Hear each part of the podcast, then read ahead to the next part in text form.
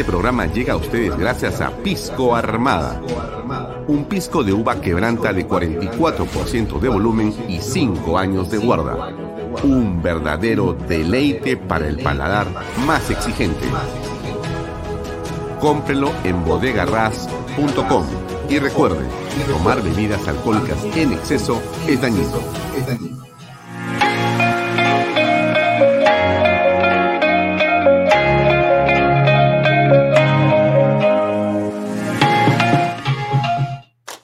Coldwell Banker Realty Bienes Raíces. Para invertir o vender bienes raíces en Miami, Florida, Coldwell Banker. Coldwell Banker, la número uno hace 23 años en Estados Unidos y la número uno en Florida, con más de 12 billones en ventas. Comuníquese con Jimena Prele al WhatsApp 001-305-904-0631. Coldwell Banker Realty, bienes raíces. Delop.pe. Somos especialistas en transporte de carga regular. Transporte de concentrados de mineral. También transportamos material y residuos peligrosos. Y diseño y construcción en todo el Perú. Ubíquenos en nuestra web delop.pe. En el año 2022, el anuncio del inicio de la construcción de siete proyectos mineros marcará la pauta para el crecimiento económico del país. Así, Expo Mina Perú avanza impulsando las transacciones comerciales de la gran industria minera y sus proveedores. Participa con nosotros en la Gran Feria Minera de Lima, que abrirá sus puertas del 27 al 29 de abril y será presidida por Víctor Govitz, de compañía minera Antamina. No dejes pasar la oportunidad de presentar tus productos y servicios al sector más importante de la reactivación económica. Presentaremos la conferencia Internacional de Minería y el Congreso Latinoamericano de Compradores Mineros. Separa tu stand en Expo Mina Perú y haz negocios con el sector minero. ¿Cómo están amigos? Muy buenas noches. Mi nombre es Alfonso Valle Herrera. Gracias por acompañarnos. Bienvenidos a Vaya Talks por Canal B, el canal del Bicentenario. Como todos los días estamos acá desde las seis y media de la tarde, son seis y treinta y cinco nos pueden ver en nuestras redes sociales, Alfonso Valle también en las redes sociales de Canal B, en la aplicación de Canal B, en la página web de Canal B. Y también nos pueden ver por eh, el diario Expreso. Salimos en directo también por las redes sociales de Expreso. Y los domingos, por cierto, también nos puede ver a través de PBO Radio 91.9 FM. Gracias a todas las personas que nos saludan y a los que se están conectando y están conectados ya desde el principio de esta programación. Hoy día comenzamos a las 6 de la tarde. Estamos haciendo transmisiones por bloque de 3 a 4 horas porque estamos en el camino de las 8 y en el camino de las 12 horas al día, que es lo que vamos a lograr antes de julio de este año. Eh, así es, vamos a conseguir tener 12 horas de programación diarias para que usted pueda conectarse y seguirnos en diversos segmentos que tienen que ver básicamente con información Queremos eh, ser una alternativa informativa para usted, pero también una alternativa que le lleve conocimiento, que le lleve un punto de vista informado y que frente al mismo usted pueda tener, por cierto, una posición, pero pueda eh, reencontrarse con un eh, argumento interesante e importante para todos los efectos. Y entonces, bien, hablemos ahora sobre lo que ha sido la jornada de ayer y las últimas horas en el país que tienen en vilo a muchos peruanos. La situación política en nuestra patria, lejos de haberse solucionado, sigue en una, digamos, eh, coyuntura compleja, delicada y en extremo eh, sensible desde diferentes puntos de vista. Solamente para tener una perspectiva de lo ocurrido el día de hoy, Em, el día de hoy sí estuvo el señor eh, Aníbal Torres dando una conferencia y una entrevista a un radio colombiano y dijo algunas cosas que en principio algunos pensamos que era una despedida. Una despedida. A ver, escuche usted a ver a qué le suena. ¿Para qué le cuento yo si usted lo puede escuchar? Aquí está. Quiero hacerle una pregunta, es decir, esta medida un poquito desesperada de bajarle el IVA para contener la revuelta social, podría... Es un radio colombiano y el IVA es el impuesto IGB, ¿no? El impuesto selectivo al consumo. Creo que es el IGB en este caso. A ver, escuchemos por favor. ¿Vamos a estar en los últimos días del gobierno Castillo o ustedes no lo tienen contemplado así? Bueno, este, en el Perú todo es posible. Vuelvo a decir que esto no es una novedad en el Perú, que esto ya viene desde algunos años atrás, en el quinquenio anterior. Repito, hemos tenido cinco presidentes, eh, tres congresos en cinco años. ¿no? Y esta situación pues eh, no se ha superado. Nosotros tratamos de superar, tratamos de dialogar, no con la parte contraria pero la parte contraria solamente se fija en su propio interés, que es por supuesto en el fondo, pero no se dice la protección de los monopolios, de los oligopolios, que son los que fijan los altos precios para el consumidor. Y nosotros estamos en esa tendencia de reducir o eliminar estas deformaciones de la economía. Bien, el presidente del Consejo de Ministros dijo claramente, todo puede pasar. ¿Día del gobierno Castillo o ustedes no lo tienen contemplado así? Bueno, este, en el Perú todo es posible. Todo es posible.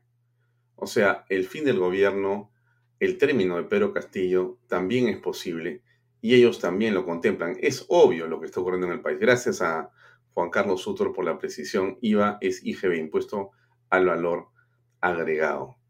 Eh, era la pregunta que hacía el periodista eh, colombiano. Entonces, eh, ¿qué cosa trajo esto como rumores? Que había renunciado. Durante varias horas se dijo, renunció, renunció, renunció y se dice, se comenta que él es una de las personas que genera mayor polaridad. Pero el mismo Aníbal Torres se encargó de desmentir en una conferencia de prensa posterior. Dijo, no he presentado mi renuncia el gabinete está muy sólido. En realidad, eh, nos queda claro que el señor Aníbal Torres, eh, la señora Dina Boluarte y el presidente de la República y algunos ministros de Estado que están con él son inamovibles y no hay eh, marcha que los mueva de su sitio. No hay acontecimiento que los haga pestañear y que tal parece, parece digo, vamos a conversar de eso el día de hoy, que no va a ocurrir nada y que más bien donde están van a quedarse per seculum seculorum o por lo menos Dios quiera que en el peor de los casos lo tengamos que soportar hasta el 28 de julio del 2026, cosa que parece eh, poco probable, ¿no? Poco probable, ¿no? En realidad, em, preferiría que comencemos a analizar el tema a través de la marcha que ayer fue multitudinaria, pero absolutamente multitudinaria.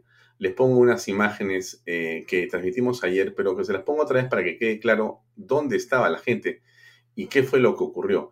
Usted ha visto claramente que las personas han llegado de diversos puntos de la capital. Básicamente estamos hablando de San Luis, Jesús María, Magdalena, San Borja, Surquillo, Miraflores, San Isidro, eh, La Molina, y han venido muchos de ellos caminando por vías diversas. Algunos venían por la Javier Prado, después han entrado a el eh, Sanjón, eh, en fin, estaban en varios lugares, estaban, caminaban y, y algunos venían con vehículos, y esto era una movilización eh, que nos ha parecido eh, una movilización muy importante, muy interesante y muy potente. Solamente les pongo algunas imágenes para comprender qué fue lo que ocurrió ayer.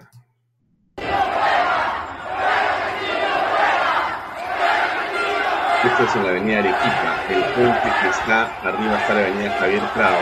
Esta gente viene de Miraflores.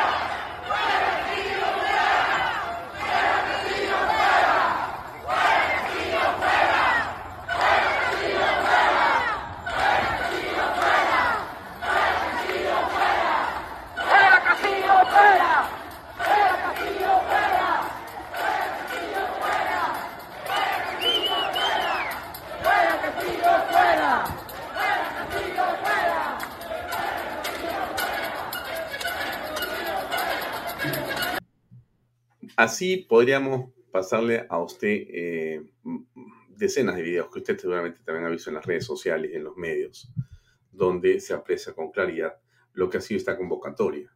Una convocatoria que surge en minutos, que no tiene un líder o una lideresa, que no es de un partido político, que no está, digamos, inspirada en una ideología, que no es eh, tampoco eh, relacionada a una corriente eh, de pensamiento, si es izquierda o de derecha. en realidad, la gente ha salido a marchar porque quería y temía por su libertad.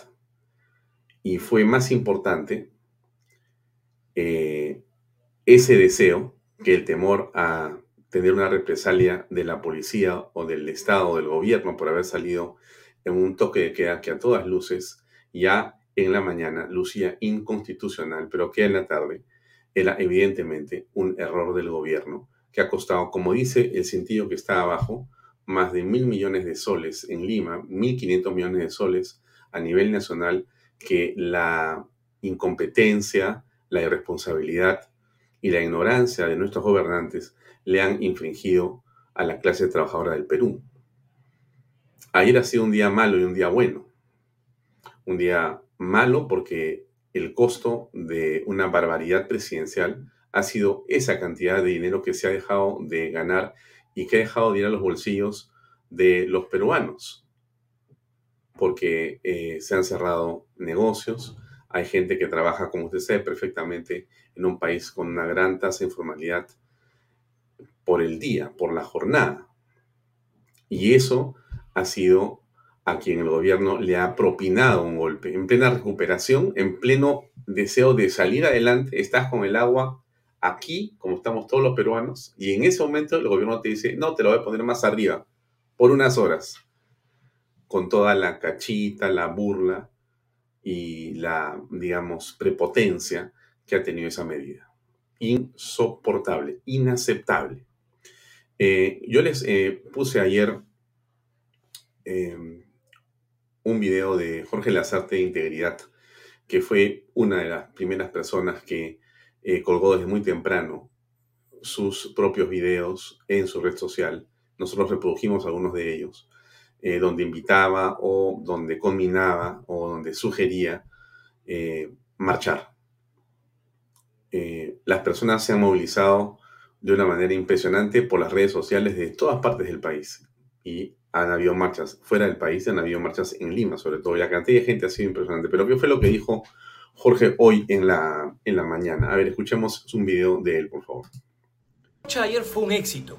Fue multitudinaria y espontánea, sin protagonismos políticos que le empañen. Obligó al gobierno a dar marcha atrás y lo dejó en ridículo demostró que la desobediencia civil puede y debe ser usada en defensa de nuestros derechos constitucionales.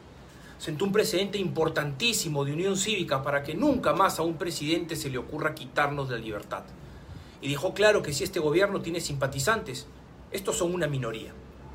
No debemos olvidar los enormes daños causados por un pequeño grupo de desadaptados que cree que sus formas son las únicas que resolverán los problemas del Perú. A continuación leeré sus nombres, para que la policía y el Ministerio Público puedan investigar todo el perjuicio y los daños que le han generado al país y estos no queden impunes.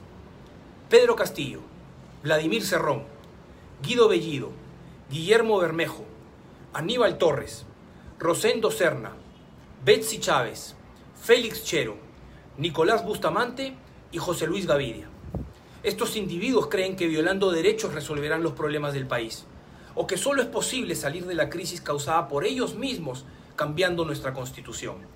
La marcha ayer ha servido también para demostrarles que el Perú no permitirá de ninguna manera un cambio de constitución bajo la sombra de un gobierno incapaz, cuestionado por corrupción, por terrorismo y traición a la patria.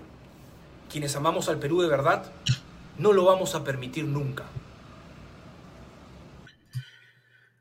Desobediencia civil. Es eh, impresionante la manera en que el gobierno se ha infligido un autogol. Convoca a una, mm, digamos, inmovilización social, haciendo que la inmovilización permita que la gente, como esté en su casa, pueda salir organizadamente y sin ningún temor a la calle. Y eso es lo que hace. Y las imágenes que hemos visto han sido impresionantes. La policía, con algunos medios de comunicación, los negocios por los prontos totalmente cerrados, totalmente cerrados los comercios ubicados aquí en la Esto es más o menos a las 3 de la tarde. ¿Se acuerda usted que hemos estado transmitiendo esto ayer con ustedes? 3 de la tarde del día de ayer, 3 y media de la tarde, 4 de la tarde, y em, Avenida, Avenida Bancay, en el centro de Lima, a dos cuadras del Congreso de la República, cuando ya estaba el presidente de la República en el Congreso con eh, la Junta de Portavoces. Avenida Bancay, un punto donde hay gran comercio, pero hoy evidentemente con esta inmovilización y más aún con estas marchas se han cerrado. Este es el panorama entonces, Alex, a esta hora de la tarde, aquí en el cruce de Girón Guayaga con la avenida Abancay. Bien, eh, podría seguir mostrándoles más imágenes, prefiero aún no continuar con esto.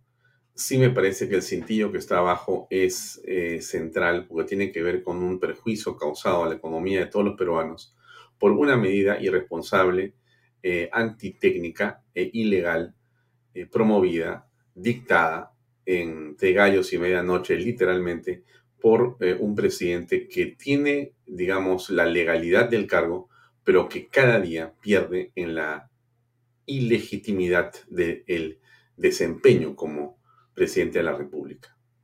El señor Pedro Castillo eh, podrá ser alguien que, según parece, como se dice en eh, el argot popular, no le entran balas pero en realidad ayer lo hemos visto más que asustado, más que asustado, porque era evidente que eh, lo que estaba pasando eh, le comenzaba a generar seguramente más de una molestia.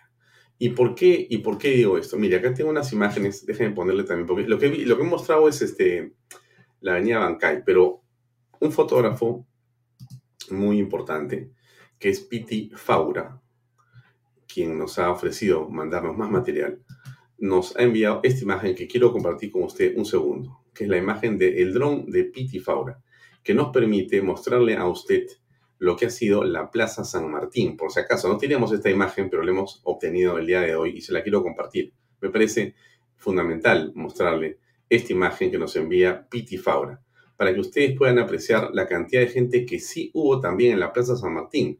Esto es eh, más o menos a las seis de la tarde y cuarto, seis y media de la tarde. Eh, esta Plaza Martín se ha llenado mucho más cuando se terminó, por decirlo de alguna manera, el evento de, digamos, la Avenida Bancay. Cuando comienzan los disturbios allá, la gente salta aquí y se viene acá y llena completamente la plaza, la plaza San Martín. ¿Esto es importante? Claro que es importante. Claro que es importante. Por todas las razones que usted se imagina lo que, ha ocurrido el día eh, de ayer es una movilización eh, instantánea, independiente, por las redes sociales, inmediata, multitudinaria, sin un hombre o una mujer, pero todos con el mismo sentimiento. Todos los que estábamos en esa marcha, yo estaba de corazón, la transmitía desde acá, sentía lo mismo que ha sentido esa gente. Estoy marchando por mi libertad. Y eso es algo que desde ayer significa un logro estupendo para la causa de la democracia en el país.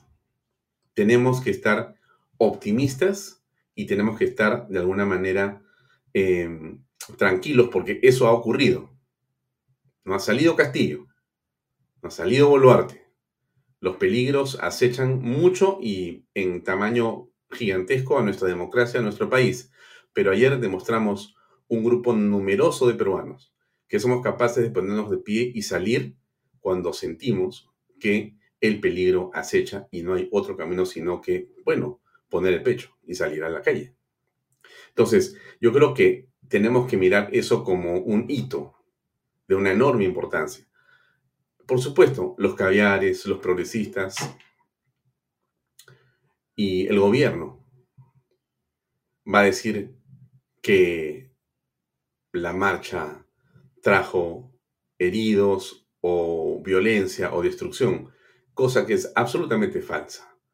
Claramente se ha visto en todas las imágenes que habían peruanos, que habían familias, que habían niños, ancianos, hombres, mujeres, diferentes partes de la ciudad, inclusive del Perú, que estaban ahí marchando con el único ánimo de siempre, que es el respeto, pero la firmeza de su convicción. Nunca violencia, jamás un insulto, jamás una mano levantada o una mirada de irrespeto hacia la policía. Nunca en las marchas que hemos visto ha ocurrido esto. Pero ayer sí hubo un grupo de fascinerosos, lumpen, gente infiltrada con el único ánimo de crear zozobra, de manchar una eh, acción cívica limpia y legítima, como la que ayer decenas de miles de peruanos han organizado y han participado. No hay ninguna razón para no congratular a esas personas que marcharon. Ninguna razón para no hacerlo.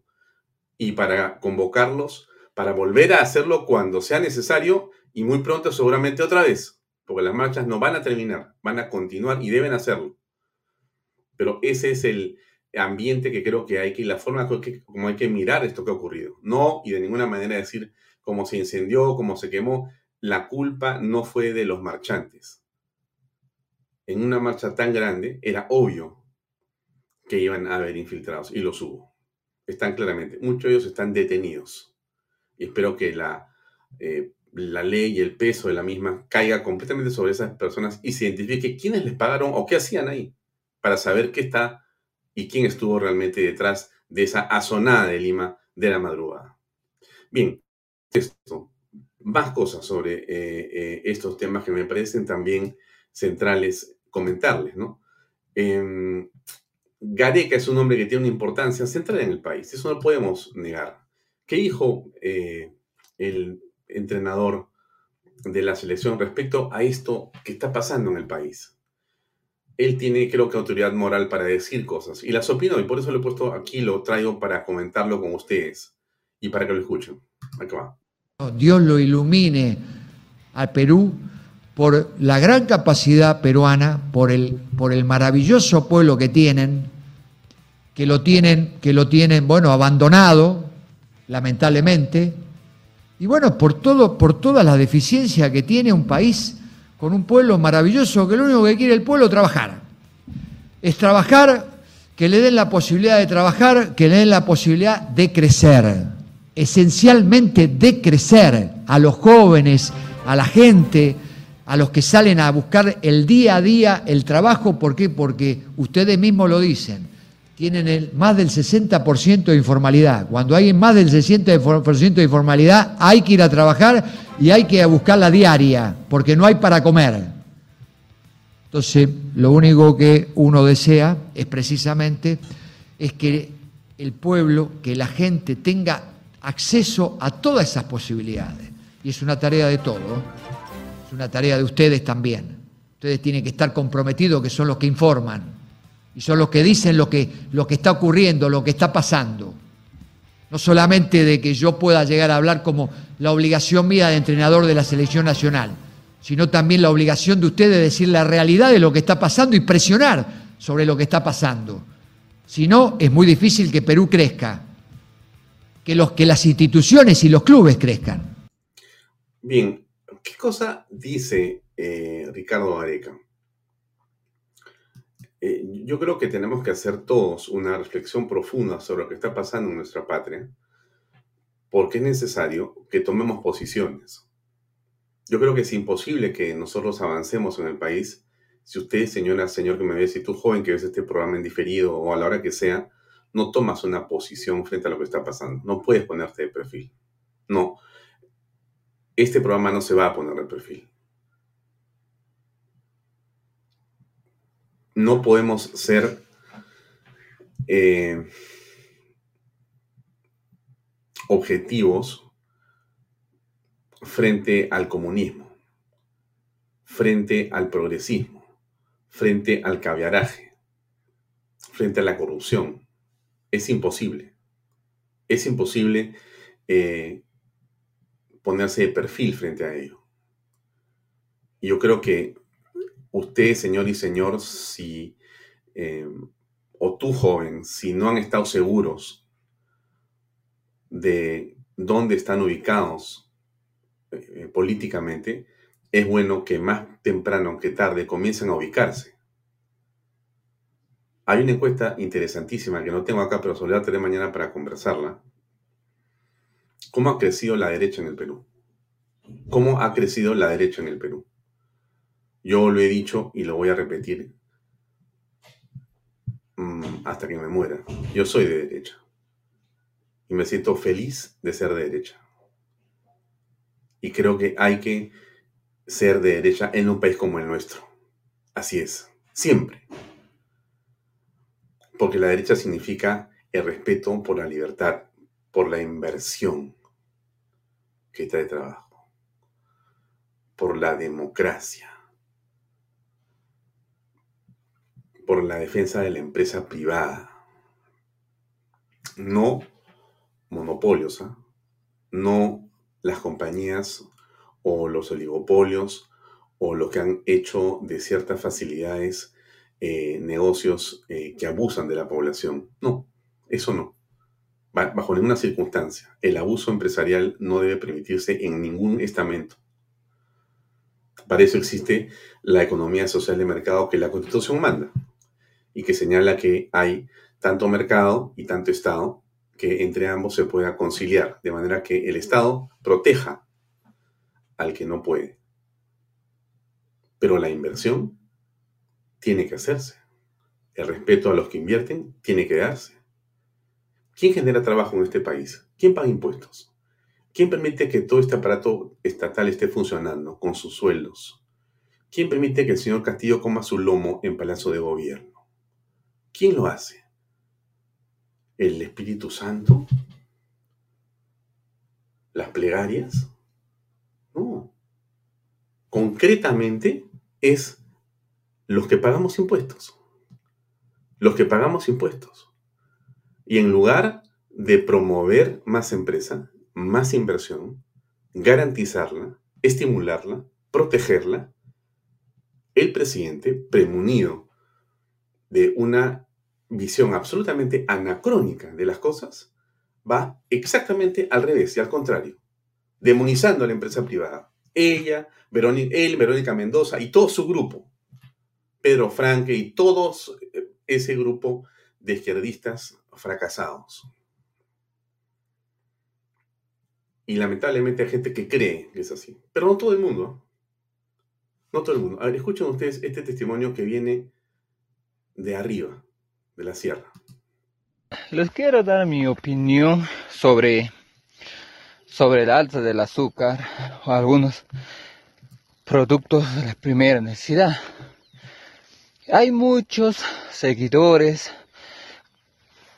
chupamedias del gobierno que solo están pendientes en las redes sociales publicando que el azúcar está subiendo por culpa de la constitución.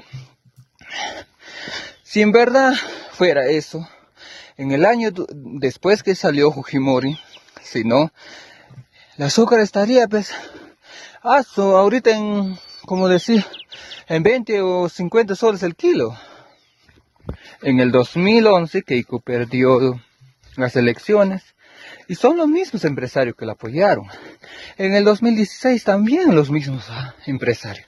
Y el azúcar, ni los alimentos, ni la harina, ninguno ha subido. ¿Por qué ahora echar la culpa a Keiko?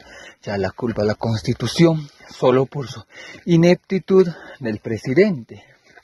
Y también hay que recordar que Keiko estuvo en la cárcel. Y pero los alimentos, los productos seguían igual. Si él controlaría todo con todos los grupos de alimentos de Romero, como dice, que monopolios, para que se vengan, en ese tiempo hubiera subido. Si el azúcar ha subido, los alimentos y todos los productos de primera necesidad se están subiendo, no es por culpa de la Constitución, es por quien lo maneja. Castillo nomás ha ahuyentado a muchos empresarios solamente en, en campaña diciendo que el 70% va a quedar para el Estado. ¿Quién va a querer apostar? Hay muchos que se fueron, por eso, por esa necesidad muchos ahora no quieren aportar en el Perú, por esa razón también está subiendo todas las cosas. Ya basta de echar la culpa a terceros, que este, que otro tiene la culpa. El que culpa es la cabeza. ¿Quién es la cabeza? Castillo. No Bien, eh, tiene mucha razón este caballero cuyo nombre no conozco, está en el TikTok. Pero, ¿cuál es el punto aquí, no? Él dice varias cosas importantes. Habla, por cierto, de la Constitución. Cuando uno habla de la Constitución del 93, hay gente que vota espuma. Se le ponen los... se desmayan. Demagogos o ignorantes. Una cosa buena que le pasó al Perú fue la constitución del 93. Y gracias a esa constitución comen, comen todos los caviares. Y la izquierda inútil y fracasada se llena la boca de hablar y de hablar del Estado, porque el Estado tiene dinero gracias a esa constitución del 93. Entre otras mil cosas, podemos hacer un programa completo y prometo hacerlo sobre la Carta Magna. Yo ya he hablado muchas veces sobre la Carta Magna, me parece que con todos los errores y cosas que hay que mejorar, porque también creo que hay muchas cosas que cambiar en ella, es gracias a ella que estamos sentados aquí ahora, vivos. Y entonces, el discurso nos lo han robado y lo hemos dejado robar. Dedicados demasiado, ¿saben a qué? A trabajar, a mirar nuestras familias, a creer que eso estaba resuelto y no estaba resuelto. Lo estamos viviendo ahora. Miren, miren lo complicado que es sacar a un grupo de incapaces del gobierno. Fíjense lo difícil que es con la ley. Pasan sobre la ley, trasgreden todos los códigos, cometen todas las tropelías y no se les puede sacar. Van a salir de todas maneras, pero qué buena reflexión que todos tengamos de lo que ha costado no votar bien y no hacer un trabajo como el que había que hacer durante años. Es más, como el que hay que hacer ahora y que estamos tratando de hacer varias personas. Entonces, tenemos que mirar las cosas de otra manera, estimados amigos, de otra manera, en el sentido de darnos cuenta dónde han estado los problemas, dónde está el problema, dónde están las cosas buenas que hemos hecho en el país y dónde tenemos que insistir para salir de, de, este problema. Donde, donde que existen personas interesadas, ideologías foráneas, agendas 2030, que lo que buscan es tomar el país, servirse de la patria, de los recursos naturales, de la gente, de la riqueza, de la geopolítica nuestra, para robar. Solo y exclusivamente para robar. Y Perú es un país estratégico y Perú no se deja por sus familias, por eh, eso que detestan tanto que uno diga, por su conservadurismo en el tema familiar. Se vuelven, le dices, Constitución del 93, conservadurismo, ya se han desmayado completamente, están tirados en el suelo. Puedes mentarles la madre y no es tan grave, ¿eh?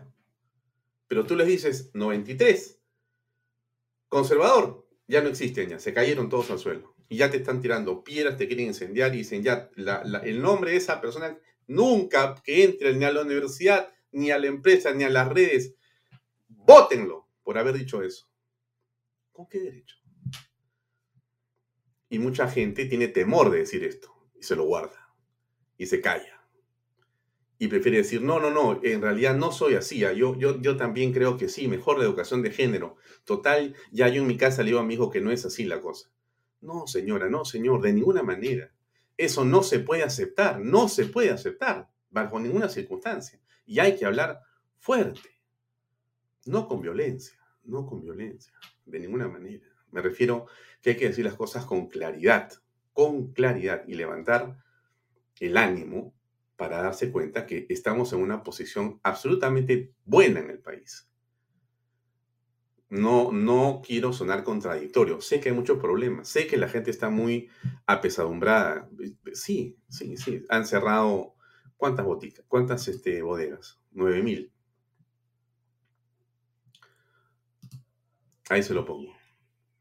Lima perdió mil millones de soles, mientras que en el mes pasado cerraron nueve mil bodegas en todo el Perú. Eso no lo hace la Constitución, pues. Y tampoco una carta magna o una asamblea va a hacer que eso regrese. Por favor, no seamos, no seamos. Aquí, con claridad, lo que está pasando es que hay un grupo de gente que se quiere robar las cosas del Estado. Y por otro lado, hay que tener claridad de que hay que legislar de manera que ningún grupo económico se beneficie tampoco en desmedro de la gran población del país. No puede existir eso. O sea, la derecha no puede significar de ninguna manera amarrar las cosas con grupos empresariales poderosos que quieren tener ventajas que sean para la mayoría de la población una desventaja. No se puede aceptar. No se puede aceptar. Hay que hacer las cosas como corresponde, con seriedad y con responsabilidad. Ahí están, y ahí estamos los peruanos, todos los que estamos tratando de que esto camine, de diversos lugares. Hay redes sociales, medios de comunicación, hay gente que escribe, hay gente que está en los colectivos, hay gente que, que, está en su casa, hay gente que comenta esto, usted que lo mira, usted que lo comparte, ayuda. Bueno, eso es hacer. esto que está pasando es un gran esfuerzo que estamos haciendo todos los peruanos, como la marcha de ayer. Es igual. Todos los días estamos marchando, aquí en las redes sociales. Todos los días ustedes se ponen su camiseta de Perú, escucha este programa, se llena de ideas, se llena de entusiasmo, sabe que no nos van a derrotar bajo ninguna circunstancia, lo quieren robarse al país y sabe que al final vamos a triunfar. De todas maneras, tendremos un país mejor, con más inversión, con más minería, con más agroindustria, con más infraestructura, con menos corrupción y con menos empresas que quieran robarse, si es que existen las mismas y están ahí, porque hay de todo también, o tener ventajas incorrectas o abusivas. Tampoco se permitirá eso. Pero eso es un proceso en el cual tenemos que meternos los peruanos. ¿Qué dicen y qué mensaje le da a Castillo las personas que son, digamos, eh, y que están también complicados, ¿no? Pero escuche usted.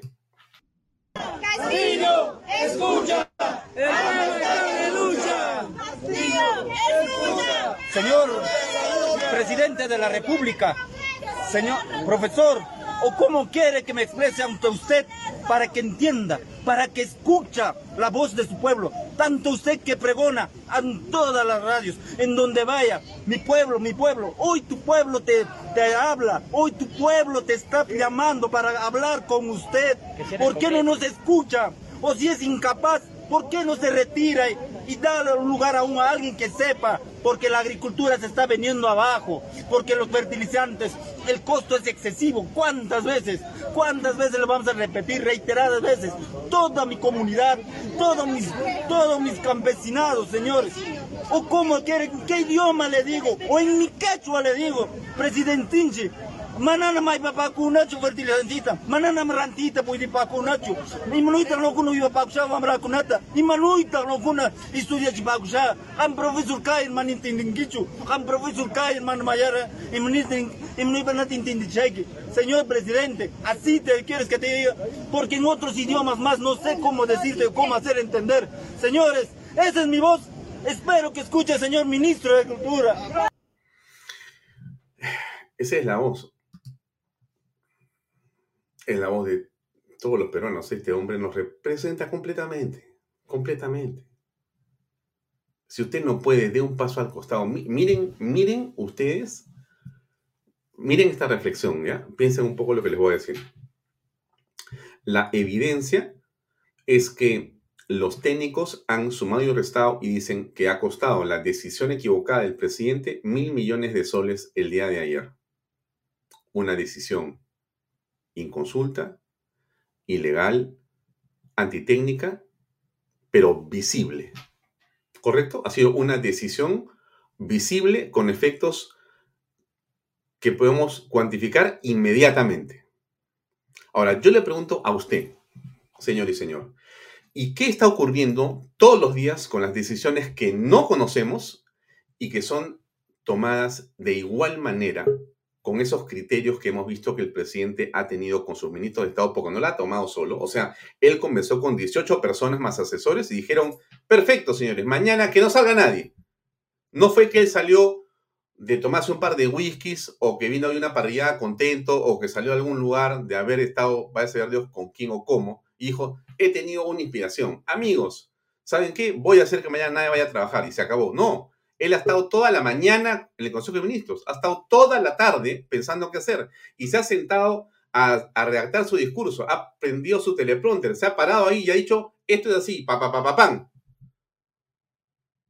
Y nos robó mil millones de soles. Hubo muertos y desastres como hemos visto nosotros. Eso es una decisión visible con efectos medibles en el inmediato. Yo me pregunto, ¿Cuántas decisiones toma este hombre y ese mismo equipo de incapaces e ineptos que nos están costando cuántos miles de millones de soles en el erario nacional todos los días? Ese es el tamaño del desastre del gobierno de Castillo. Por eso es que no puede quedarse. No es un asunto de que déjalo, pobrecito. No, los pobrecitos vamos a ser nosotros cuando este hombre, por su incapacidad, dilapide todo lo que pasa y todo lo que tiene el Estado peruano. Y todo lo que nos ha costado ahorrar en el Estado peruano. Cada decisión de este grupo de incapaces nos cuesta una fortuna, en todo sentido, sin que se roben nada, señores. Imaginen que son unos angelitos que han bajado del cielo junto con San Pedro y están ahí todos con sus hábitos en blanco, son unas bestias, pero son santos. Pero como son unas bestias, nos cuesta una millonada. Ahora, si están robando, además de ser unas bestias, ¿Ustedes se imaginan lo que cuestan los errores de Pedro Castillo? Es impresionante. Realmente estamos en una situación muy delicada. Esto, yo ayer, particularmente, ya está con nosotros nuestra invitada, voy a, voy a hacerla pasar para terminar mi reflexión, mi pregunta. Mi estimada Mariela Val, un gusto verte como siempre. Gracias, muchas gracias. Un beso muy grande por acompañarme, muy amable. ¿Cómo estás, Alfonso? Qué gusto estar contigo. Muy bien. Ya, ya no puedo hablar, pero déjame hacer una, un cachito y una pequeña pregunta más y, te la hago también a ti porque estaba justamente a punto de decir lo siguiente. Ayer, mi percepción, y ustedes amigos, y la, y la, y la comparto la pregunta con Mariela que ha entrado, es que este hombre, Pedro Castillo, de alguna manera, de alguna manera, se asustó. O sea, tenía a los eh, ministros y a los congresistas alrededor de él que le preguntaban y le preguntaban y sentía las cacerolas y los gritos en la avenida Bancay. Y le dijeron, la cosa se está poniendo más eh, sabrosa afuera. Y entonces él se asustó, de mi punto de vista. Se asustó. Acá está Castillo. Déjenme ver si es esta la imagen. Sí, quiero, quiero poner un cachito como contexto para la pregunta en este momento como ejecutivo y a dejar sin efecto la medida y toda vez que eso pasa por un, inmediatamente rubricar lo que acabo de anunciar. Y en ese efecto eh, mm, me permito eh, manifestarle de que queda con ustedes eh, nuestro premier y nuestros, nuestros ministros que no mm, van a permanecer en su lugar sustentando y dando respuestas a lo que hemos anunciado en esta tarde. ¿Cómo me voy? Era la pregunta. Castillo decía, ¿cómo salgo de acá? ¿Quién me va a salvar de esto?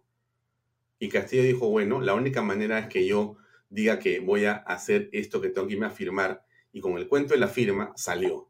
Por supuesto que fue una mentira, porque no firmó nada, ¿no es cierto? Pero él, aterrorizado, salió de ahí embalado, dio una declaración en la puerta del Congreso, evidentemente continuó eh, digamos, eh, como es su costumbre, eh, diciendo cosas que no corresponden a la verdad y después se fue, ¿no? Esto fue lo que Nosotros, el día de hoy, hemos demostrado la predisposición del Ejecutivo de trabajar en unidad con el Legislativo. El Perú no está pasando por un buen momento, pero quienes tenemos que solucionarla son los poderes del Estado. Acá no hay un primer poder ni un segundo poder. Somos los poderes del Estado que tenemos que estar al frente del país. Lo hemos anunciado ya en esta reunión con la Junta de Portavoces, la mesa directiva, y hemos tomado la decisión y he pedido ya eh, hemos participado, hemos escuchado a, los portavoces, al Congreso de la República, y en ese entender corresponde a nosotros como Ejecutivo decir al Congreso qué estamos haciendo y pues, en este momento estamos trasladándonos al despacho para rubricar y dejar sin efecto este, eh, esta medida de inamovilidad y corresponde en este momento hacer también algunos anuncios importantes. Ya, no hubo más anuncios, tampoco hubo firma. Salió corriendo y se fue disparado porque sentía que la gente gritaba yo creo que se asustó. Mariela Valli, buenas noches. Antes que comencemos a hablar de Pedro Castillo, primero, ¿cómo estás? Es la primera pregunta.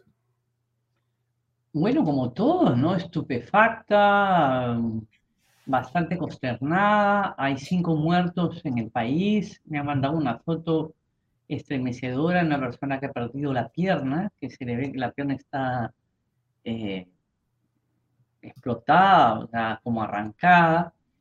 Eh, el país es un caos. Y cómo sentirse bien en medio de esta situación. Es una situación de mucha inestabilidad de mucha fragilidad, con un presidente que no es presidente, es un advenedizo que llegó ahí eh, por la vía del fraude, cada vez estoy más segura, algún día se sabrá, porque eh, si bien este señor tuvo votos, nadie dice que no haya tenido votos, tuvo 19% en la, en, en la primera vuelta, eh, pues es evidente que la mayoría de la población está contra él, ¿no? La mayoría de la población ya no solamente no lo quiere, sino que no lo respeta, les parece una persona incompetente, incapaz, recontra corrupta, ladrona profesional que mete a los parientes, a las familias, y eso no sabemos todo, porque en medio de todo él se mantiene en compartimentos estancos, donde no sabemos eh, cómo funciona bien la familia, qué cosa está haciendo este señor Alba, que resulta que también tiene un prontuario, porque todas las personas que acompañan a Castillo, salvo algunas excepciones, eh, tienen un prontuario eh, impresionante. Además, no tenemos ministro de salud en medio de una pandemia importante que puede activarse en cualquier momento. Y además, no sabemos dónde están los sobrinos, están fugados, los sobrinos ladronzuelos están fugados, el eh, señor Bruño Pacheco, su comparsa, su pata, su amigo de la huelga eh, material del 2017, está fugado eh, y hay una colaboradora eficaz que todo lo que está diciendo se está viniendo, se está corroborando pero eso ha quedado como en un segundo momento. ¿Qué pasó con el incendio en la Dirincri? No sabemos cómo están esos procesos. O sea, hay como un manto de, oscuridad eh, manejada bien y vemos también pues que lo que han hecho, han vuelto a crear un agitador, esta gente cubana, este G2, este de Sao Paulo, han vuelto a crear un agitador, una persona que está permanentemente en campaña, que habla pavadas, que no dice nada, y la economía, pues la economía se resiente, ¿no? Y se está resistiendo bastante, vamos a llegar a una estagnación, y, y la verdad es que no puede ser que un país que ha pasado por tanta desgracia y que ha logrado superar, por ejemplo, la pobreza, en el segundo gobierno de Alan García ha tenido un crecimiento importante, se abrió todo un futuro, una perspectiva, lo único que haya hecho es ir decayendo, de, ir decayendo, decayendo, decayendo, decayendo, hasta la situación en que estamos ahora, ¿no? Y da la impresión que la calle, eso que tanto se busca, eh, eh, que no fue la que se tumbó a Merino, porque a Merino se lo tumbó el sistema, el servicio de inteligencia con una cosa muy bien preparada y con una organización en el Congreso de Sagasti y de, la señora Mirta Vázquez, se apoderaron del legislativo y, el, y del ejecutivo de una manera impresionante, que da la impresión que seguimos yendo para abajo y y la verdad es que remontar, que un país remonte la desinstitucionalización, la descomposición, el deterioro en el que estamos cayendo, donde eh, la, la, INAVEC es una verdad tremenda, el ministro eh, uno está cuestionado, el ministro de Educación es un plagiador de tesis, eh, y así cada uno de los ministros, uno es pegalón, el otro es acusado de asesinato, es una cosa que uno se queda impávido, la verdad que es muy, muy doloroso, muy angustiante, y lo cierto es que la única luz que se ve al final del túnel es que ese señor renuncia, ¿no? Pero está más atornillado al poder que, que, tornillo oxidado, ¿no? Lo que voy a mostrarles a ustedes es una imagen un poco dura y fuerte de, de un hecho que ha ocurrido el día de hoy en la mañana. Es lamentablemente un eh, ataque, un golpe, un disparo, una situación eh, muy dura eh, ocurrida con una de las personas que protestaba. No sabemos en qué circunstancias ha ocurrido, no sabemos quién ha causado la muerte de esta persona, pero sí sabemos que ha ocurrido y ha sido en la zona del barrio chino, del barrio chino, en Ica, donde están produciéndose una serie de eh, altercados eh, que no paran desde ayer y que hoy en la tarde continuaban también en el kilómetro 290 y en varios lugares donde en la actualidad eh, hay efectivamente una serie de enfrentamientos con la policía. La señora Dina Boluarte ha comentado el día de hoy que hay siete efectivos que han sido secuestrados por los manifestantes en la zona del barrio chino esta zona del barrio chino, estos agricultores de la agroexplotación que son bastante violentos, son obra del señor Sagasti, Sagasti, Sagasti. Sagasti. Es que, es que de broma pues, le decía Sagasti, Sagasti, pero quedó así la broma a veces. Eh, Sagasti y de, y de Mirta Vázquez, porque inclusive se les cambió la ley de agroexplotación, ¿no? Y no, no, ha conseguido nada y lo único que ha hecho es enredar las cosas y, ensuciar más esta actividad que es una actividad bastante importante para el país en cuanto a divisas y en cuanto a trabajo, ¿no? Entonces, eh, eh, pero la gente está asada, la gente está harta de Castillo, la gente está harta de su robo, la gente está harta de ver cómo traga carne de manera tan grosera en Palacio, que cree que tiene una manada ahí, que tiene que estarle dando de comer, son toneladas de carne, eh, eh, ver cómo los sobrinos pues maneja, se manejan con el Ministerio de Transporte, cómo ha comprado congresistas de bancadas de Acción Popular como bancadas de Alianza para el Progreso, y simplemente el señor no hace nada y tiene un cuero chancho, puede estar en un colegio hablando pavada y media, eh, mientras que el país se derrumba, pues de repente nos va a venir con otra historia del pollo, que si el pollo estaba vivo, el pollo estaba muerto. Es una persona que está ajena, que no está capacitada para gobernar. Y eso se llama incapacidad moral permanente. Eso no tiene otro nombre.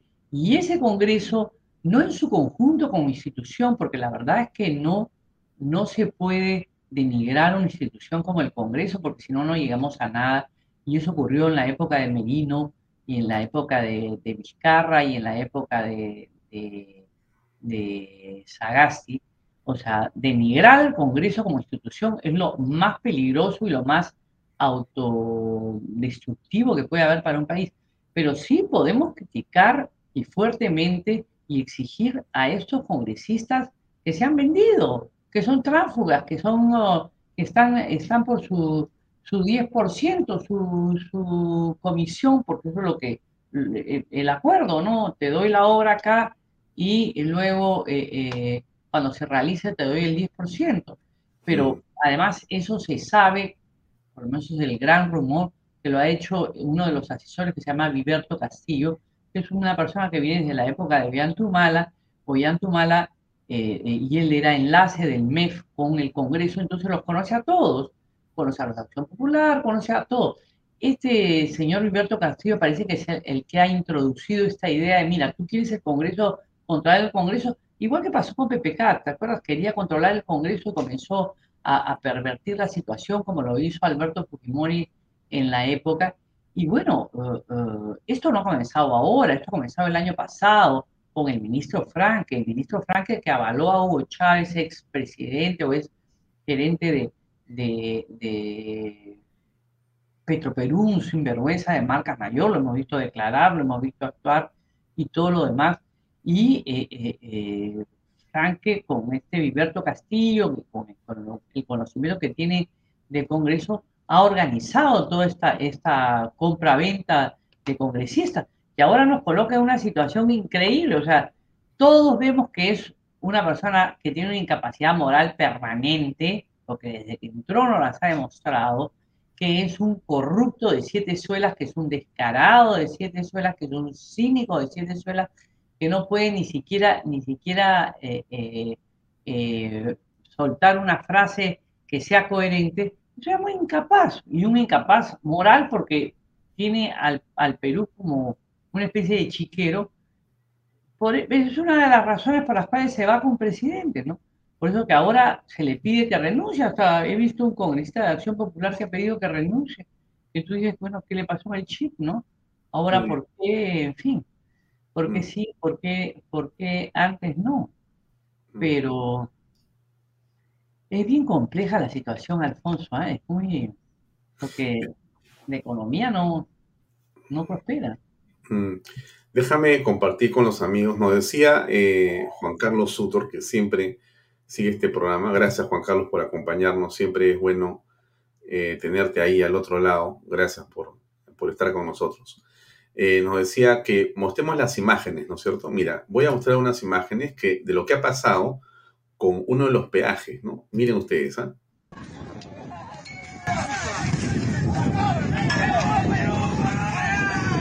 Peaje de ¿no? Sí.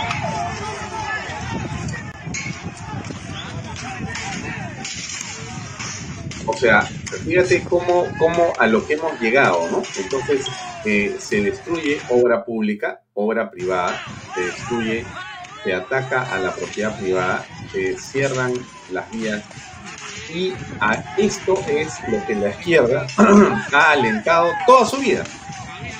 O sea, estamos aquí como si estuviéramos viendo un gobierno, llamemos de derecha, y la izquierda está protestando, porque esto es lo que han sabido hacer toda su vida y esto es lo que han promovido el caos, el desgobierno, la toma de carreteras, la destrucción de obra privada, de obra pública, así como estamos viendo ahora.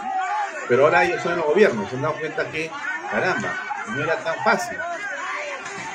Eso es, eso es el descontrol absoluto, la anarquía completa. ayer, hay una de hoy también, donde ya se ve los retos de lo que, de lo que ha sido esto. Vamos a adelantar un poquito. Mira, eso es de ayer. Hoy día ha seguido toda la protesta en, muchos sitios del país. Lima tal vez se ha calmado. Este es de hoy en la mañana. Este es de hoy en la mañana. Ya lo que ha quedado. Día, O sea, lo han terminado de. No, pues está calcinado. Está destruido. Bueno, mira, eh, eh, pero la, la, la, violencia ha seguido en Huánuco, ha seguido en Huancayo, va a seguir porque Castillo va a ir mañana al Consejo de Ministros Descentralizados, como lo ha ofrecido. Sí, pero va a, ir, va a ir en submarino, va a ir en portaaviones, va a ir en, qué va a ir en tanque, porque si él va, va caminando. Va a ir un mate burilado. pues no sé, pero en realidad es, es impresionante.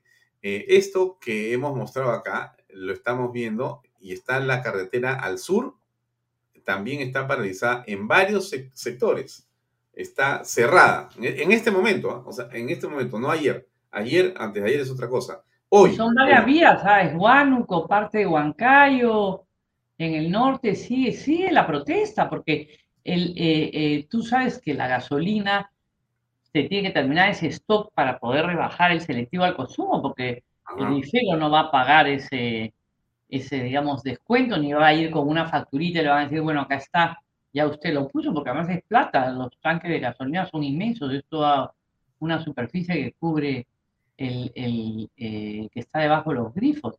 Pero, pero, ¿cuál es la salida para esto? Esto no tiene salida, no tenemos ministro de, de, de, de salud, están las clases, están las clases están eh, paralizadas. Paralizadas nuevamente. Es, es un loquerío, ¿no? Y el Señor está escondido, pero sabe Dios, dicen que está en el Pentagonito porque está aterrado. ¿Cómo será la cosa, no? Mm. Ahora, em, ¿tú, ¿tú, crees que en, esta, en, esta, en este momento eh, el Congreso tiene una oportunidad para poder recomponer las cosas todavía? O, como dice mucha gente, que se vayan todos.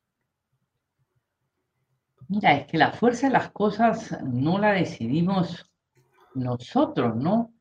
Eh, Castillo ha demostrado que es la persona que se está autovacando permanentemente, se está auto renunciando permanentemente. Lo único que no da el gran paso, tal vez se lo daría porque debe estar desesperado, pero Cerrón y los cubanos y el Foro de Sao Paulo le dicen, no, no, no, de ninguna manera, o sea, no se gana el poder para después dejarlo a la mitad, ¿me comprendes? No sé, no sé, uno a la mitad del río no se, no se eh, eh, detiene, pero, pero ni cambia de caballo.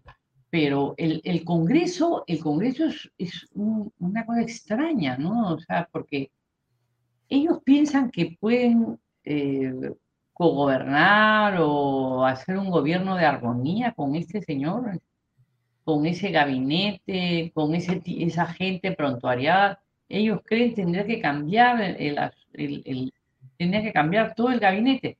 Ahora, a mí lo que, lo que me asusta es que eh, se empuje un poco al Congreso, se le siga denigrando más.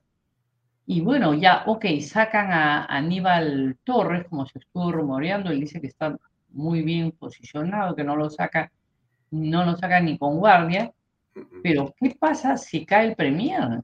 Si cae el Premier está nuevamente el fantasma del voto de confianza y nuevamente, porque lo que sí se ve es que hay sectores eh, radicales, más extremadamente radicales del el gobierno de, Castillo, de del frente ese de extrema izquierda que llegó al poder, que quiere la Asamblea Constituyente, porque ellos creen que con esa panacea emboban al pueblo, ¿sabes? O sea, ya pues es algo nuevo, se comienza a discutir, hay chamba para todos en el Estado, se comienza a, crear acá, crear este, puesto allá, puesto acá, eh, se comienza a hacer campaña, y esto un poco que marea a la gente, pero ese es el, temor, ¿no? De que, de que estos cubanos, que tontos no son y que tienen inteligencia, pues estén apuntando a ello, ¿no? Mm. Ahora, no tiene fuerza social porque la población no quiere la Asamblea Constituyente, no se puede legalmente, pero a través del gabinete, ¿quién lo sabe? Si a él le da lo mismo poner a, un prontuariado por robo o poner a un prontuariado por violencia familiar, o le da lo mismo. No, más bien yo creo que si tienes eh, un prontuario, eres mejor que si no lo tienes, ¿no? Porque esa es la lógica de lo que ha sido en la elección pero vamos a, mirar un poco más lo del Congreso de la República. Ayer han estado reunidos. Eh, la verdad que yo no entendí y no entiendo sinceramente qué cosa hacía Castillo ayer, Pedro Castillo, en el Congreso de la República. Porque este es un problema de Pedro Castillo. No tiene que hacer nada el Congreso de la República. Entonces yo no entiendo y no he entendido por qué Mari Carmen Alba y los portavoces deciden traerlo al Congreso para tirarle un salvavidas al presidente, que es lo que ha sido en la práctica, cosa que además eh, no ha ocurrido así porque el presidente ha hecho lo que le ha dado la gana, ha ido y después se ha, parado y se ha ido porque se cansó y porque se asustó. Y, equivocadamente desde mi punto de vista, con el respeto que le tengo a, Mari Carmen eh, Alba, ella como que se arroga eh, en un tuit el hecho de que ha logrado que la inmovilidad social se detenga o se posponga o se anule. El primer logro tangible en la reunión con el Congreso con representantes del Ejecutivo ante reclamo plasmado en el comunicado de la Junta de Portavoces, el presidente anuncia que se levanta la inamovilidad. El pueblo lo hizo. Bueno, a mí me parece pues que no es así. O sea, no ha sido el Congreso. ¿no? Un poco ¿Ah? ingenuo. Es Claro, un poco naif y entusiasta. Mira, además fue y hablaban de proyectos de ley. El país está cayendo a pedazos. Hay cuatro, ayer habían cuatro muertos, hoy día hay cinco. Y están hablando que este proyecto de ley, que tenemos este proyecto de ley, que este proyecto de ley acá, que este proyecto de ley acá, como si estuviéramos, no sé, en una, una situación totalmente fuera de contexto, ¿no? A mí, aquí, Eh, mira, mira, no participó Avanza País, no participó Fuerza Popular eh, el día de ayer, eh, pero Avanza País sí creo que participó, pero no No, no, no, no ha estado ni Avanza Ah. País ni Fuerza Popular, se fueron, dijeron que no. o Renovación y, y- y- y- y Fuerza Popular. Bueno, dos fuerzas no funcionaron. Pero también hay que tener en cuenta una cosa, que si a Mari Carmen Alba, la mayoría de las bancadas, le piden una reunión con el presidente, ella tiene que tramitarla, porque ella no, no, ella no es pues la, la manda más del Congreso, ella es una, una persona, es una igual a sus pares, lo único que eh, triangula, coordina, facilita que el Congreso sea una, un ambiente democrático, por lo menos que todos tengan eh, la, la participación. Ahora, llevarlo al Congreso era, era, era una locura y además encima el, el- el- el señor... ¿Para qué? Para hablar de proyectos de ley, eso es lo que no se entendía. Escucha lo que dijo Mari Carmen cuando termina la reunión. Escuche, escuchemos esto. ¿ah? reunión ha venido el presidente, se reunió con ustedes. ¿Qué sigue mañana pasado con esta unión o esta, este, este trabajo conjunto entre Ejecutivo y Legislativo? No, no, no, no hay ninguna unión, esto no es un matrimonio ni una un- unión civil, no. Este es un tema de que el Congreso, preocupado por la coyuntura y la crisis que se está viviendo, le estamos diciendo al Ejecutivo, por favor, ¿qué están haciendo al respecto? ¿En qué podemos nosotros ayudar en legislar en alguna propuesta que ellos tengan? ¿no? Pero ¿Qué, qué ley puede pensar uno que va a dar el Congreso para arreglar esta coyuntura? Ninguna, no hay ninguna ley, si no se necesita ninguna ley. Y la realidad es que no han venido propuestas concretas, lo cual nos preocupa y ha habido un malestar general entre los portavoces. Y además, y, quiero decirles también que cuando estábamos en plena reunión, el presidente me pidió el micro y me dijo, quiero anunciar algo.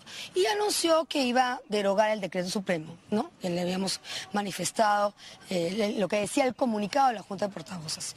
Entonces, manifestó que se iba a derogar y después me pidió permiso para salir porque iba a ir a ver, a, a elaborar el decreto supremo y firmarlo. hasta ahora Entonces, ella está contando, mira que es interesante, ¿no? Ella cuenta que el presidente le dijo, oye, quiero anunciar algo. Y él anunció que iba a derogar el decreto supremo. Pero ella pone en el tweet que ha sido un logro del Congreso en conjunto con el presidente. ¿Qué logro? No entiendo. Yo norma no ha sido publicada a No, pesar de es que una, fueron, han pasado posición, varias es una posición de él y, y si él quiso salir, eh, en ese momento también entendemos, porque claro, hemos estado cuatro horas, Tampoco es así. No han estado.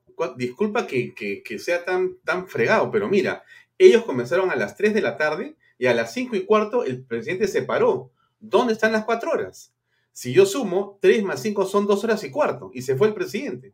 Ella salió a las 4 horas, pero él estuvo 2 horas y cuarto. Tampoco Además estaba- se fue huyendo porque el Claro, tipo estaba, el tipo, el, el, el, Castillo estaba embarazado, estaba incómodo porque claro, alguien como Anderson, que es una persona, digamos, orgánica, le dijo una eh, palabras duras, digamos, pero para, ra- para golpear al presidente no se le cita al Congreso, para eso se le interpela, o, por- o se le vaca, o se le, se le, se le pide la, la- la renuncia nuevamente. Está bien que el Congreso se reúna, pero el Congreso se reúne para pedir que cese la violencia, para llamar al ministro del Interior, para, para, para pedir que cesen los muertos sobre todo, porque esto de- de estar acostumbrados a que en cada, digamos, protesta haya muertos está, es, es una cosa realmente insana para un país como el Pero- nuestro pero- que ha pasado por fíjate, tanta pero violencia. ¿no? Fíjate, este Mariela, tú no eres una eh, política, eres una analista política, ¿ya? Pero mira, hablamos acá 30 segundos y tú dices lo que te tuvo que haber hecho es decir algo por los muertos. Pero obviamente, si tú eres presidente del Congreso y te has enterado ese día que hay esta situación de movilidad, pero que ya hay cinco muertos, como hemos sabido todos, porque a esa hora, a, la hora que ella sale, ya se sabían de los cinco muertos. Al presidente le dicen en la oreja, hay un muerto más, porque eran cuatro. O sea que ya sabía que habían cinco muertos cuando el presidente se ha parado y se ha ido. Se ha asustado por el muerto, se ha asustado por lo que le decían los congresistas y por la huya de la calle afuera. Dijo, me las pico. Y además de la manera más absurda, porque dice, me voy a hacer las coordinaciones. Él tiene que hacer la producción que va a ir a abrir el papel bond para meterlo en la, en la impresora. ¿qué es esto? ¿Qué es esto? O sea, se paró y se fue y dejó al Congreso. Vamos a terminar de escuchar a Maricarmen Alba. Pero si nos informaban de lo que estaba sucediendo afuera, eh, del malestar y de las marchas que estaban, yo creo que eh, fue un momento que... No, no ha sido publicado, sin embargo, este pedido que hizo el presidente para ir a firmar no ha sido publicado. Efectivamente, acabo de preguntar y me han dicho que todavía no ha sido publicado. Y nunca fue publicado. O sea que realmente yo no sé... Le mintieron. Le engañaron, le estafaron, los estafaron. yo no entiendo en qué cosas están haciendo, sinceramente, lo, lo, con el aprecio, respeto y cariño que le tengo a Mari Carmen Alba. Creo que ayer ha sido un pésimo día para el Congreso, para su gestión, y creo que ella no ha estado eh, enfocada en lo fundamental. Incapaz de tener empatía con el pueblo peruano, por lo siguiente, porque ella debió salir a decir rápidamente como conclusión, primero que hay muertos, Segundo, que hay una pérdida que ya a esta hora se sabía cuánto era, porque en la mañana, en la mañana ya había la Cámara de Comercio de Lima, había dicho que son mil millones de soles que se han perdido en los negocios. O sea, e, esto que, e, esa, esa, cifra que está ahí, que, te, que Lima perdió mil millones de soles, eso lo dicen los técnicos. O sea, que acá hay un impacto, un, la decisión del presidente, inconsulta, incorrecta, ilegal, anticonstitucional, tiene un impacto en la caja de la gente. O sea, ayer hay mucha gente que no ha tenido plata y no ha tenido que comer ayer en la práctica. Y entonces, en lugar de ser un congresista empático con eso y con los muertos, tú vas a decir que la ley, que era la que tenías que dar, eh, cómo lo ayudas al presidente, no era el punto. Me parece que estuvo descaminado. Me, me parece que... Además le debió decir, el presidente nos está desairando, ¿no? Eh, mire, esta reunión es para llegar a, a algún acuerdo concreto respecto a la violencia eh, usted tranquilamente se le puede habilitar en el momento que tenga que ir a firmar personalmente, puede eh, eh, acercarse a alguien y se le puede habilitar que firme, como se lo dijo, ¿no?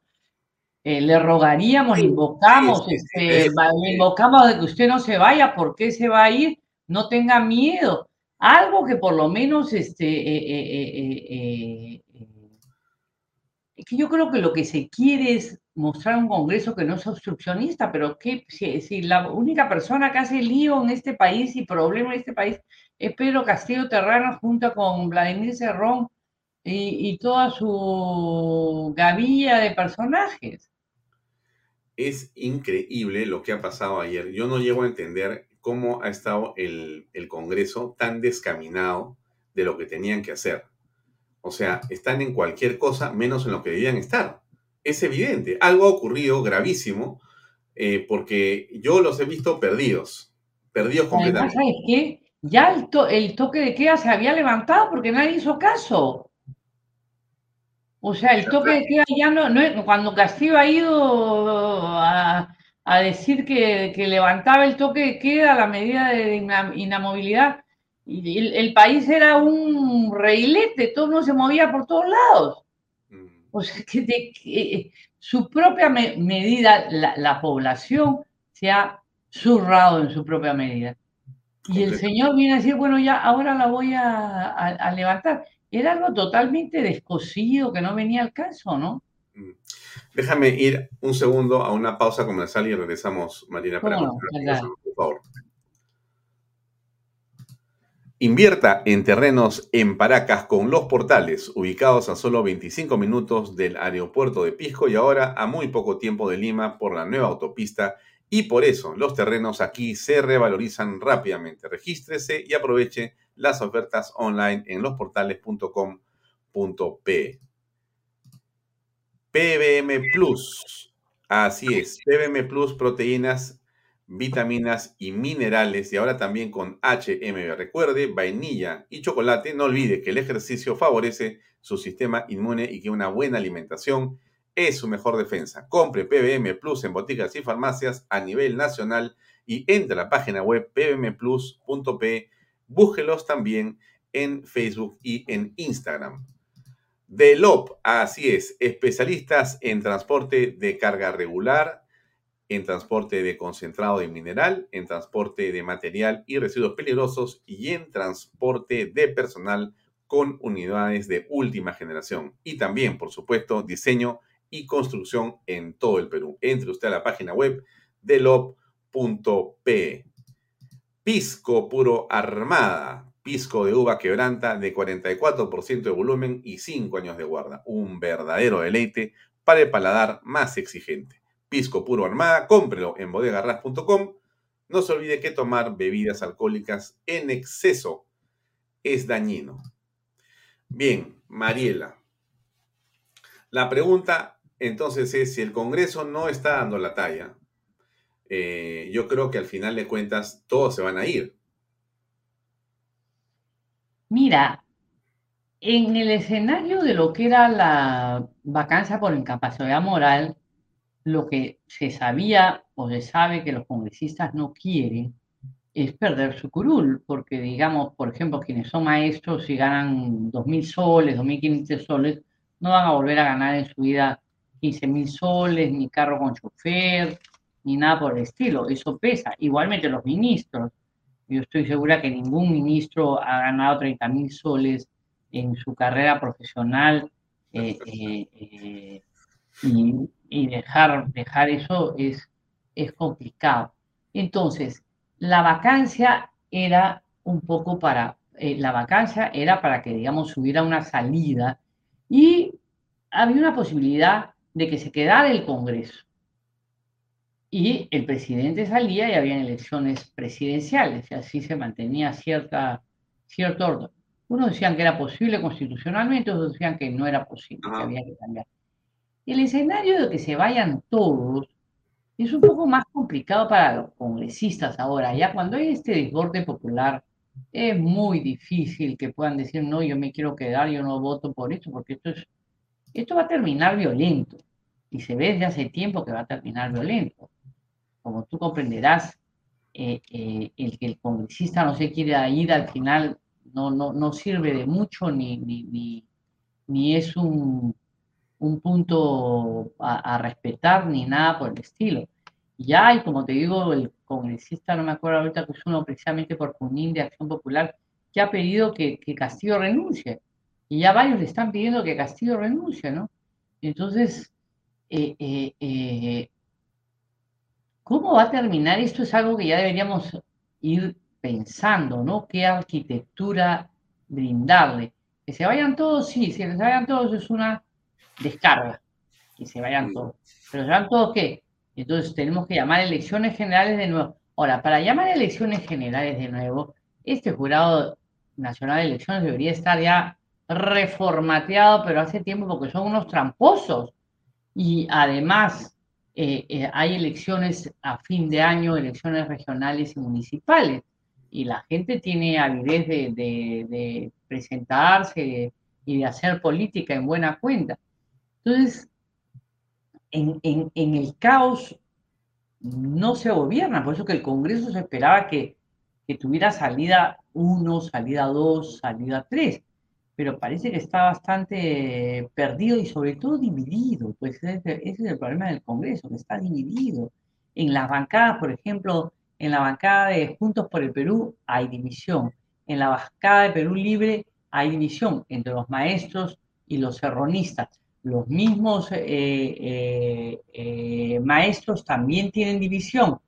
En la bancada de Acción Popular, Mari Carmen Alba parece estar sola porque todos los demás son gente, digamos, este, lábil, voluble por los porcentajes y por la promesa de obras o el pacto por obras, igual en Acción Popular. Entonces, los mismos jefes del partido, los mismos dirigentes partidarios no tienen ascendencia en sus, eh, eh, eh, en sus actores políticos, en sus militantes.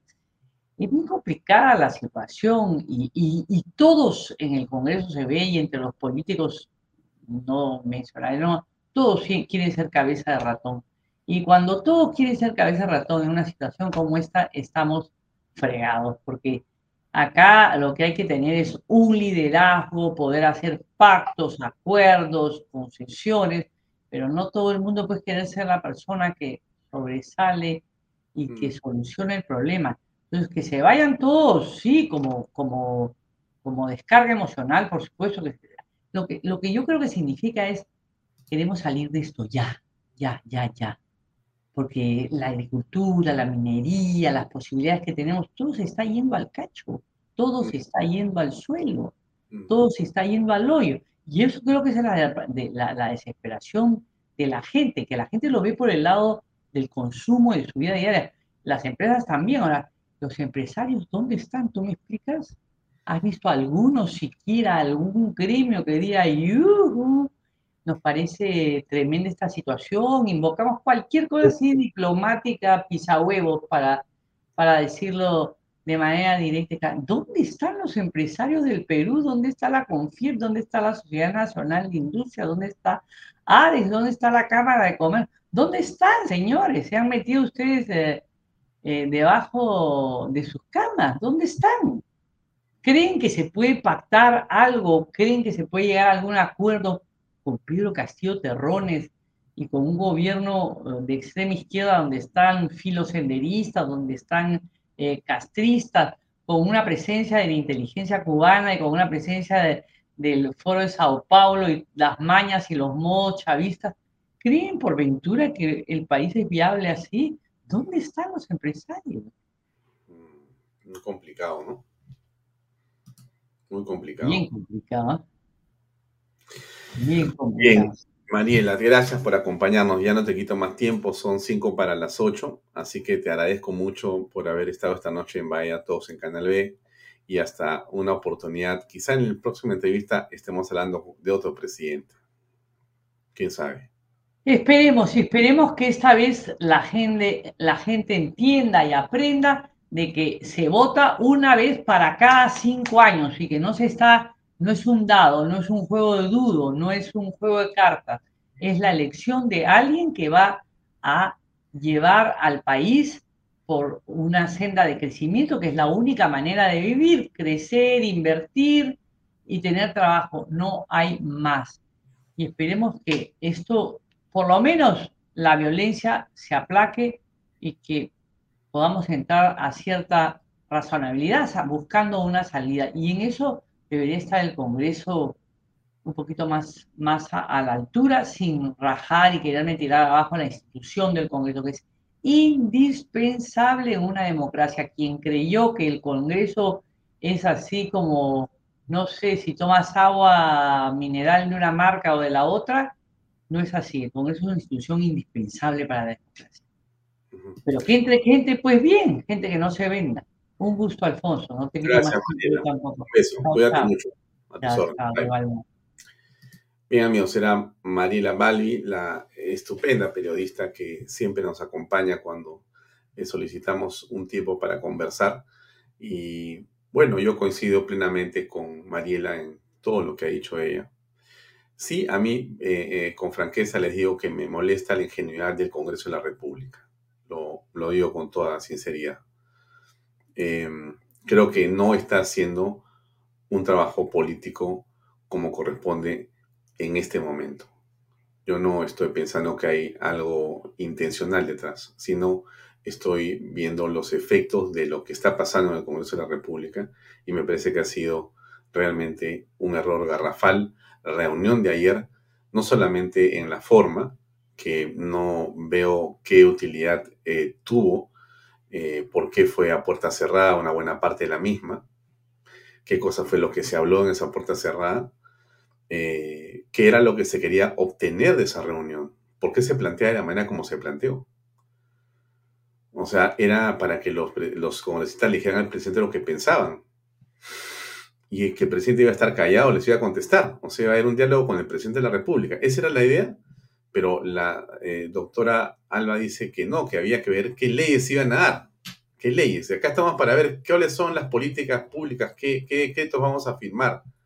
Así que tú te sientas ahí y tú miras qué leyes vas a hacer. ¿Así funciona? Yo tengo mis dudas serias, ¿no? Y finalmente el desplante presidencial. Porque el presidente de la República ayer ha hecho una barbaridad. O sea, ¿saben qué? Les dejo acá a mi secretario y yo me despido, me las pico. Chao. Salió afuera a mentir. O sea, le miente a la presidenta del Congreso. Miente en la cara de los periodistas saliendo. Sale disparado, escuchando que ya son cinco muertos. Sabiendo que está la gente a una cuadra y media y que ya habían disturbios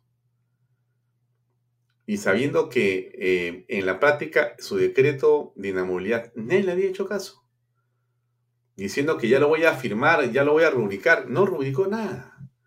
Es un mentiroso, ha mentido en la cara de todas las personas y eso, ¿saben lo malo de todo esto? Es que mi percepción es que eso ya con el señor Castillo se ha normalizado. O sea, eh, somos un país que está enfermo, con un presidente que tiene una minusvalía moral. Y entonces esa minusvalía moral del presidente lo hace ser un mentiroso consuetudinario. Es algo que nos ha enfermado a todos en el país.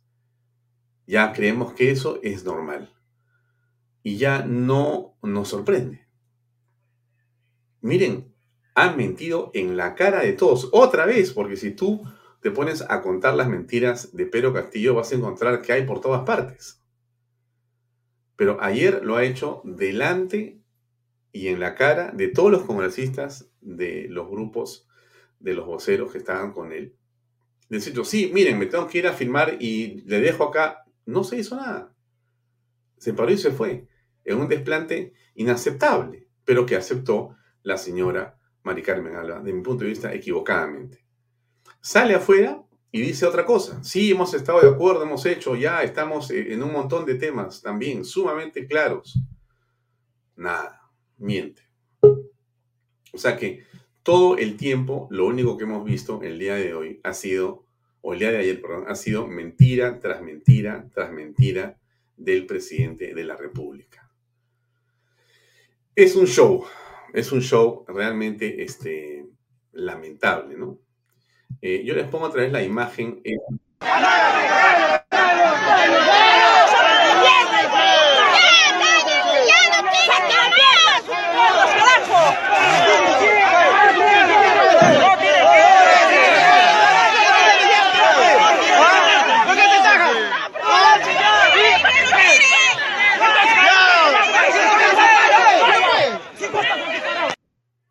Tremendo, tremendo, tremendo, tremendo, tremendo. Bueno, yo los voy dejando, son las 8 de la noche. Eh, va a estar a continuación eh, Pepe Pardo con su programa Reflexiones y va a estar Juan Carlos Liendo, un hombre eh, con mucha experiencia en el campo de inteligencia y que seguramente va a dar una opinión que ustedes deben escuchar. Y también va a estar Antero Flores Araos, un abogado que no necesita presentación de mi parte porque también es ampliamente conocido y tiene una enorme experiencia política. Van a estar ambos invitados con Pepe Pardo a continuación para que puedan conversar en reflexiones. Yo les invito a que vean ese programa, no se desconecten. O sea, como diría eh, en la época de Ferrando, no, no toque su televisor, no toque su teléfono celular, no haga nada, deje ahí todo. Antes déjeme saludar a Pepe Pardo, que yo lo veo por acá. Pepe, ¿cómo estás? Hola. Creo que no me ves, papi Pepe. Hola, Pepe, ¿cómo estás? Buenas noches. Nada. Voy a saludar a... ¿Me, estás viendo? Creo que no, no me ve. Hola, Pepe, ¿cómo estás? Nada. A ver, Alejandro Peña, si tú puedes decirle a Pepe que estamos acá. Hola, Juan Carlos, ¿cómo te va? Alfonso, ¿cómo estás? Buenas noches, gusto verte. ¿Cómo te va? Lo estaba saludando, Pepe creo que no me quiere saludar. Hola, Pepe. ahora sí, ya. ya ahora sí. Nada, los está, están ustedes ahora en Bahía Talks. Yo estaba solamente pasando la voz para saludarlos y desearles eh, mucho éxito y estoy invadiendo el tiempo de, de reflexión, así que me voy quitando. Oye, perdón, un ratito, un ratito, aprovecho. Mañana tenemos un almuerzo, tú ya sabes. Sería, sería bueno si puedes reunirnos media hora antes porque tengo temas que quiero conversar contigo. ¿Es factible? Todo es factible. un abrazo, Juan Carlos. Un abrazo, Pepe. Hablamos. Muchas gracias. Los dejo. muchas gracias. Gracias, amigos. Los dejo yo y nos vemos eh, mañana a las seis y media. Con ustedes, reflexiones.